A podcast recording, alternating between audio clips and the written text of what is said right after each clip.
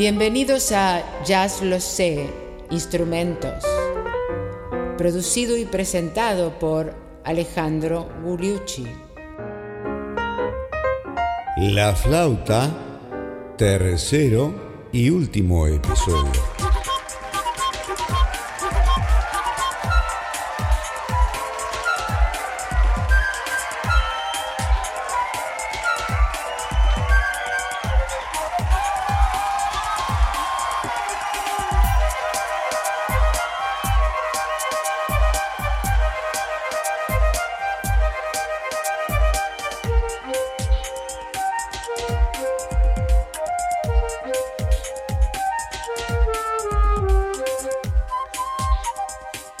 ¿Qué tal amigos? Bienvenidos a este episodio número 63 de Jazz Lo Sé Instrumentos, uno de los suplementos de Jazz Lo Sé, que es tu podcast de jazz en español. En este caso es el tercer episodio y el final dedicado a la flauta.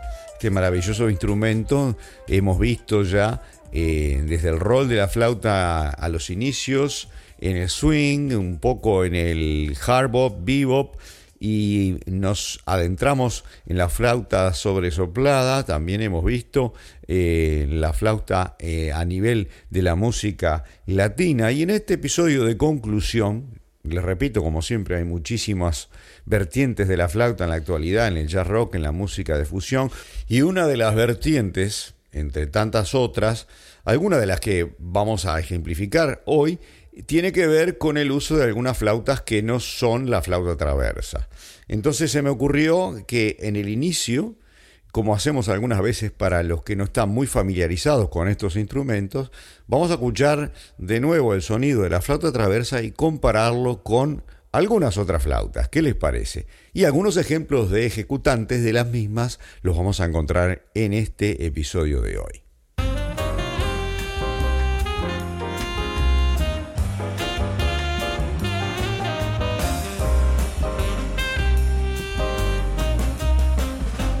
Y vayamos al grano, la flauta traversa, recordemos, tocada por eh, alguien con toque clásico, suena así.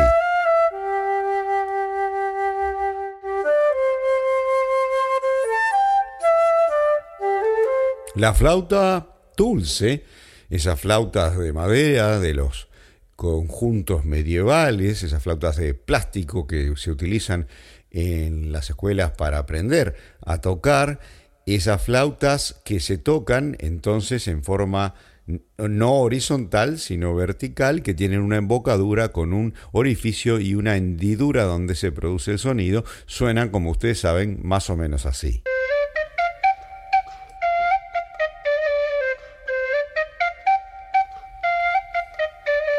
Y hay otro instrumento que ustedes escucharán por ahí que pertenece a la música clásica india, que también se utiliza por los world musicians, los músicos del mundo, y es la flauta bansuri, que también es una flauta traversa, pero es de madera, de junco eh, o de eh, caña, ¿verdad? Vamos a escucharla.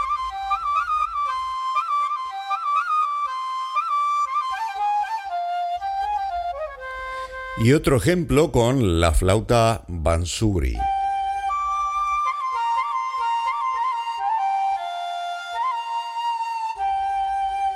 Y si de la India nos quedamos en Asia, pero nos vamos al Japón, hay una flauta muy famosa, la shakuhachi, que eh, es una flauta, no es una flauta traversa, es una flauta recta y que suena más o menos así.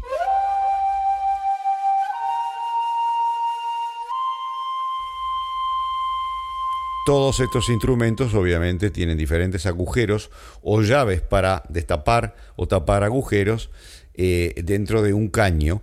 Pero hay otro instrumento, la flauta de pan, la flauta de pan que se utiliza desde siempre, son pequeños tubitos, cada uno con un diferente tono, o sea que se tienen que eh, tocar de costado, eh, soplando con una posición particular de los labios en cada uno de ellos para hacer los sonidos, o sea que tienen una agilidad limitada.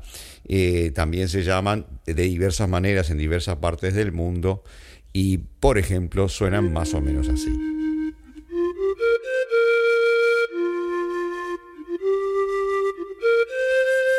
Y otra flauta japonesa también muy utilizada es la flauta katakana. Escuchémosla.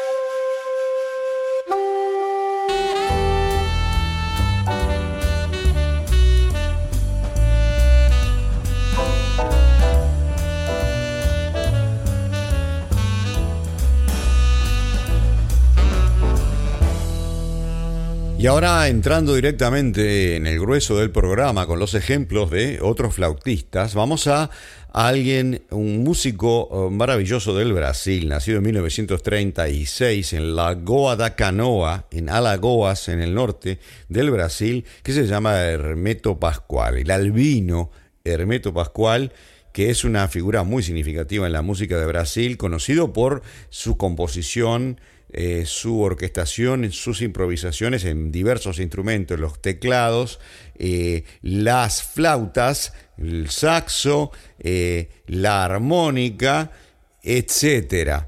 Vamos a escuchar un ejemplo solamente de Hermeto Pascual por razones de tiempo, una composición, una balada fantástica que hizo para la ciudad de Montreux, para el Festival de Montreux. Escuchémonos primero hablar de cómo lo va a presentar y cómo dice que si hacen un solo ruidito, deja de tocar. A música é muito lenta. Eu vou pedir bastante atenção porque vamos curtir com a mente. Todo mundo, por favor. Aguarde um pouco. Eu vou tentar ler. Se eu não ler, não leio. Se eu não leio, leio. Se eu leio, leio. Se eu não leio, não leio. Se eu não leio, leio. Se eu leio, se eu leio. Se eu não leio, não leio. Atenção, se tiver um barulhinho, parei, hein? Aviso logo os amigos, hein?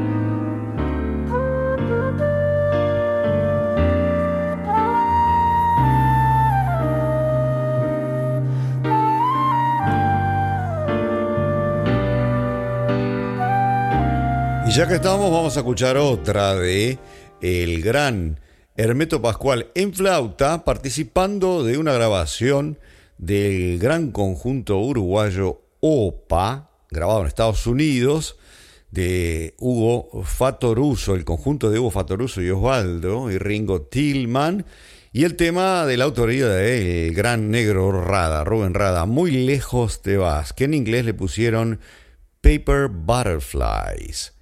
El solo del Meto.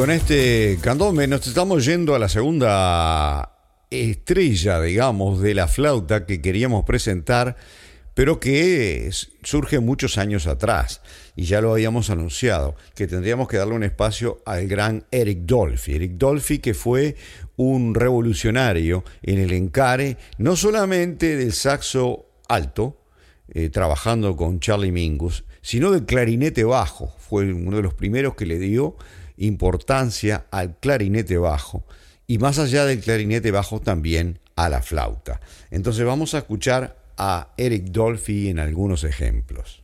El primero es glad to be unhappy, o sea, contento de estar infeliz o de ser infeliz.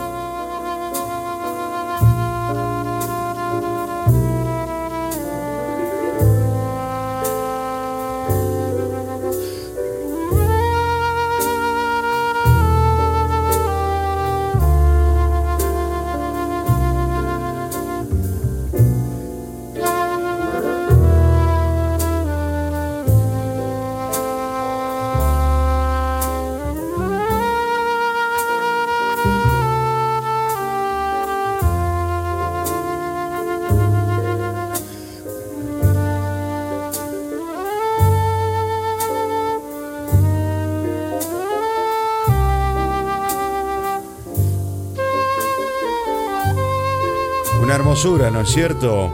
Y hay un contraste fundamental entre la manera que tenía Eric Dolphy, quien murió en 1964, muy joven, de un coma diabético, mal controlado en, Alemania, aparentemente, y eh, que Mm, tocaba la flauta de una manera dulce con los sonidos de la naturaleza, con una expresividad impresionante, que también tenía con el saxo alto y con el clarinete bajo, pero eh, tenía como una furia en la manera de expresarse en esos otros dos instrumentos que no en la flauta.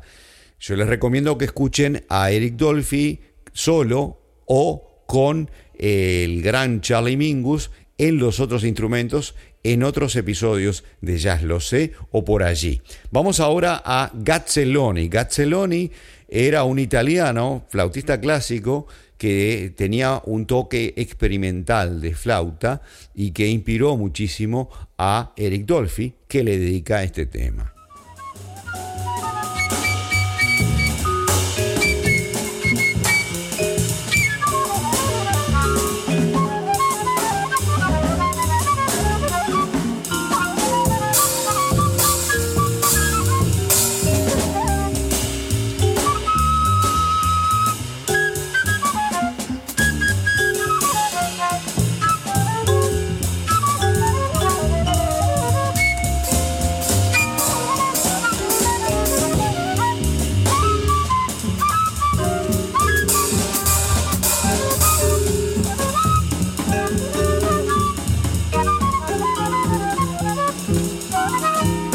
Por demás evidente el carácter experimental increíble de Eric Dolphy.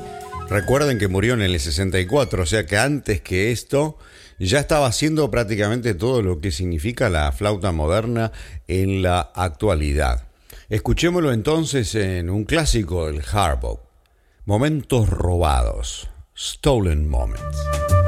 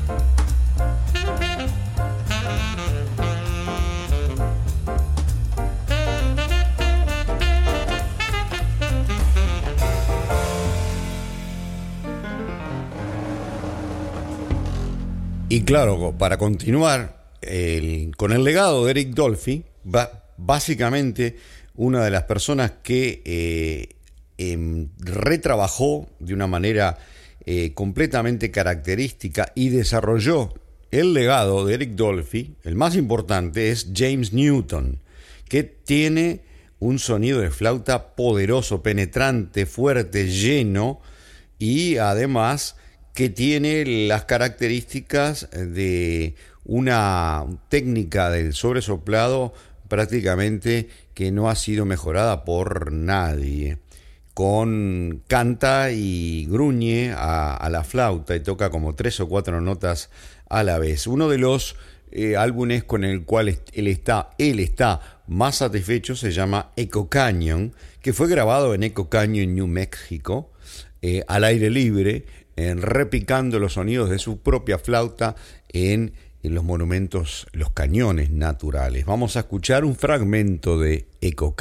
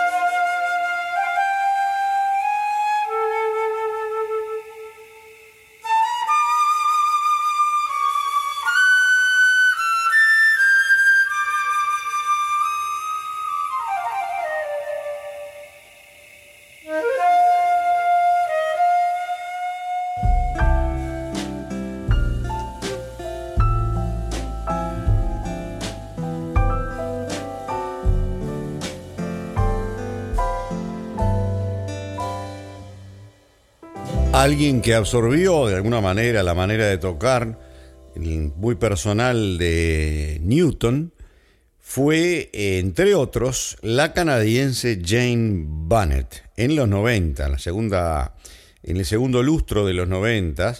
Ella es una saxofonista soprano importante, pero que también trabajó eh, la flauta con un vibrato, con una calidez apasionada eh, y con un control de la dinámica del instrumento. Vamos a escuchar a Jane Bennett en dos ejemplos.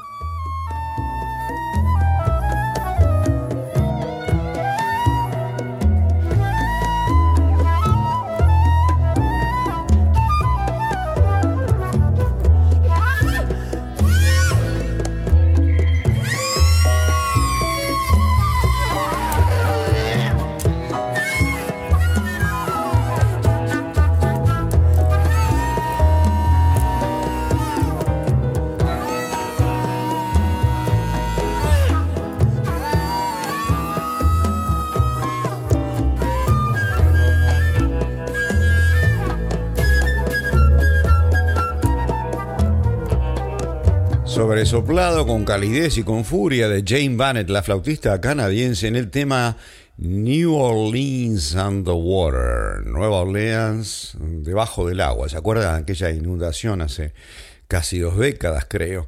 Vamos a escucharla ahora en el tema Dave's Idea, la idea de Dave.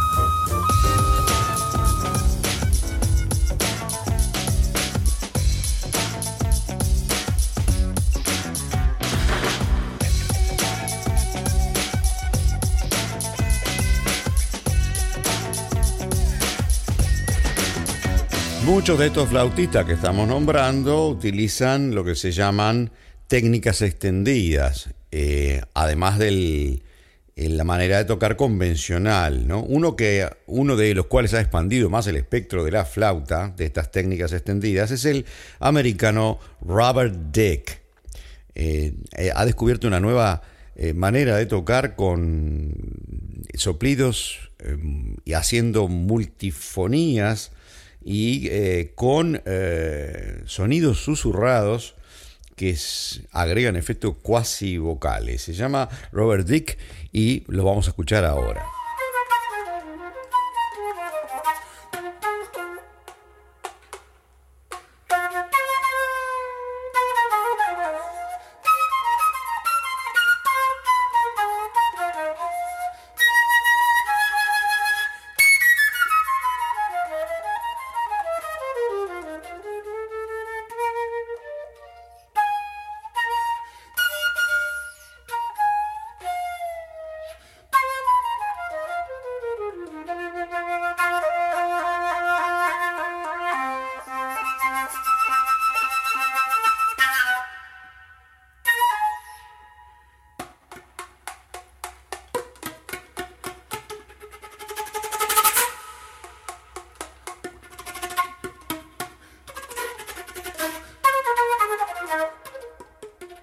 Lo que les decía, un sinnúmero de nuevos sonidos, incluso percutivos, con los dedos pegándole al caño de la flauta, y todo lo que hace con eh, el, soplido, eh, los glissando, eh, toda una, una nueva panoplia de recursos para el instrumento de Robert Dick. Y ahora vamos a escuchar a otro de los grandes del, del jazz, el saxofonista tenor, más que nada, Lou Tabakin que era el marido de Toshiko Akiyoshi. Toshiko, una de las más grandes pianistas de toda la historia del jazz, una japonesa, una de aquellas pianistas, a, por ejemplo, Bud Powell le gustaba cómo tocaba, Yoshi Toshiko, él le llamaba Toshiko.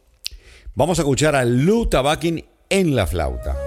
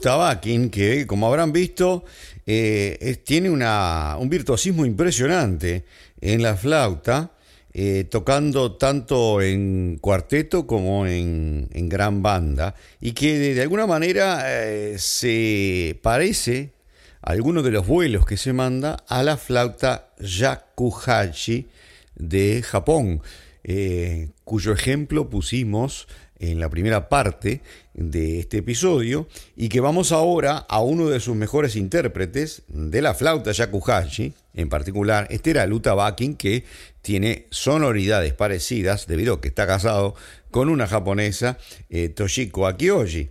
Pero en el caso actual, el que vamos a presentar ahora, es el gran Hosan Yamamoto en la verdadera flauta Shakuhachi, que es una flauta de bambú, de bambú enormemente expresiva, quizás algunos dicen la más expresiva de la eh, familia de flautas del mundo, ¿no? Más allá de la flauta traversa estamos hablando. Vamos a escucharlo aquí en el tema Spotlight en Sapporo. Sapporo es la capital de la isla de Hokkaido en el norte del Japón.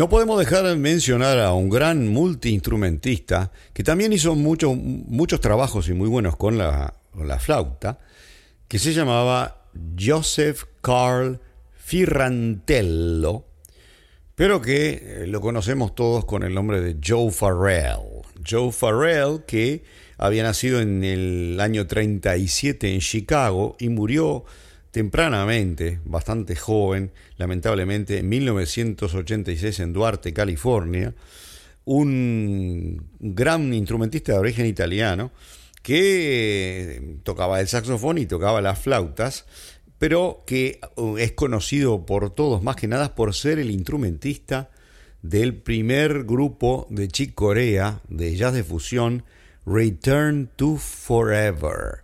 Y después de eso hizo una, una muy buena carrera, tanto eh, como solista como dentro de estas intervenciones en los conjuntos de jazz de fusión. Vamos a escucharlo en el tema I Won't Be Back, no voy a regresar. Joe Farrell.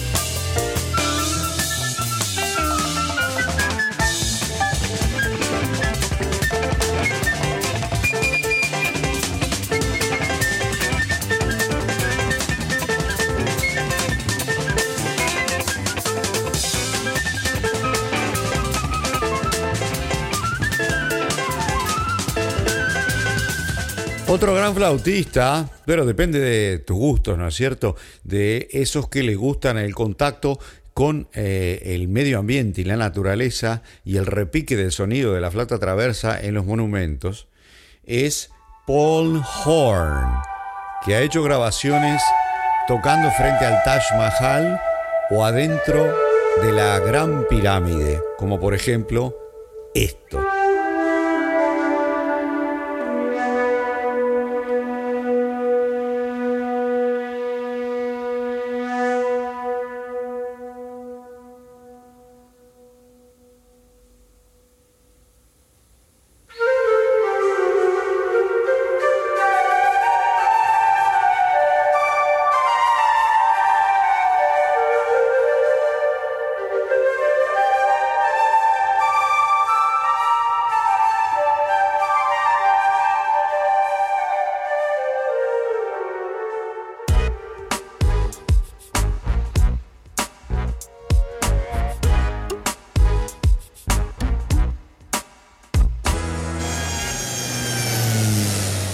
Después de la pirámide nos vinimos para España y vamos a cerrar este episodio y este, esta serie de tres episodios sobre la flauta con un gran instrumentista español.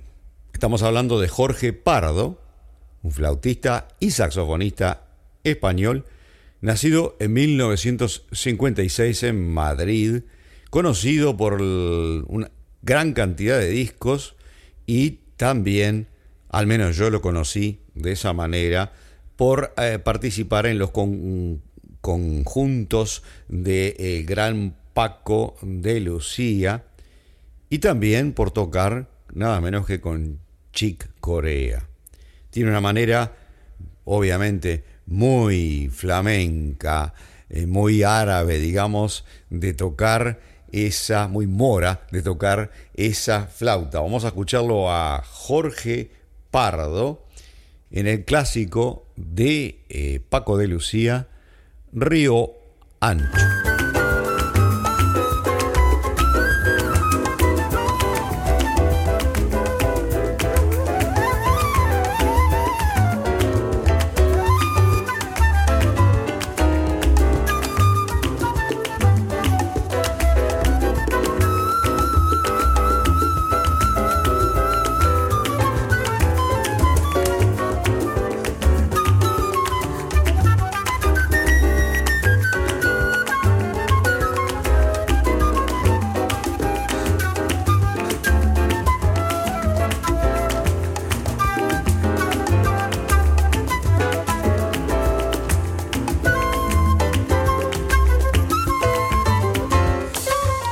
Flautista madrileño Jorge Pardo y el tema Río Ancho y nos despedimos con eh, otro tema de Jorge Pardo, Eterno mi sueño.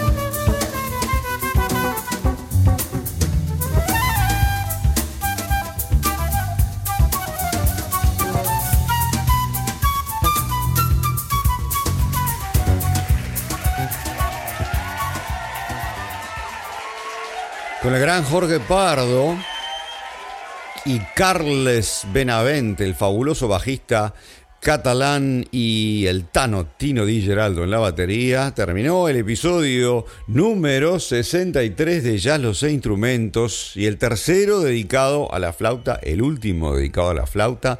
Los espero la semana que viene con una sorpresa. ¿Por qué no pasar a la armónica? ¿Qué les parece? Y hoy, muchísimas gracias por habernos seguido y escuchado.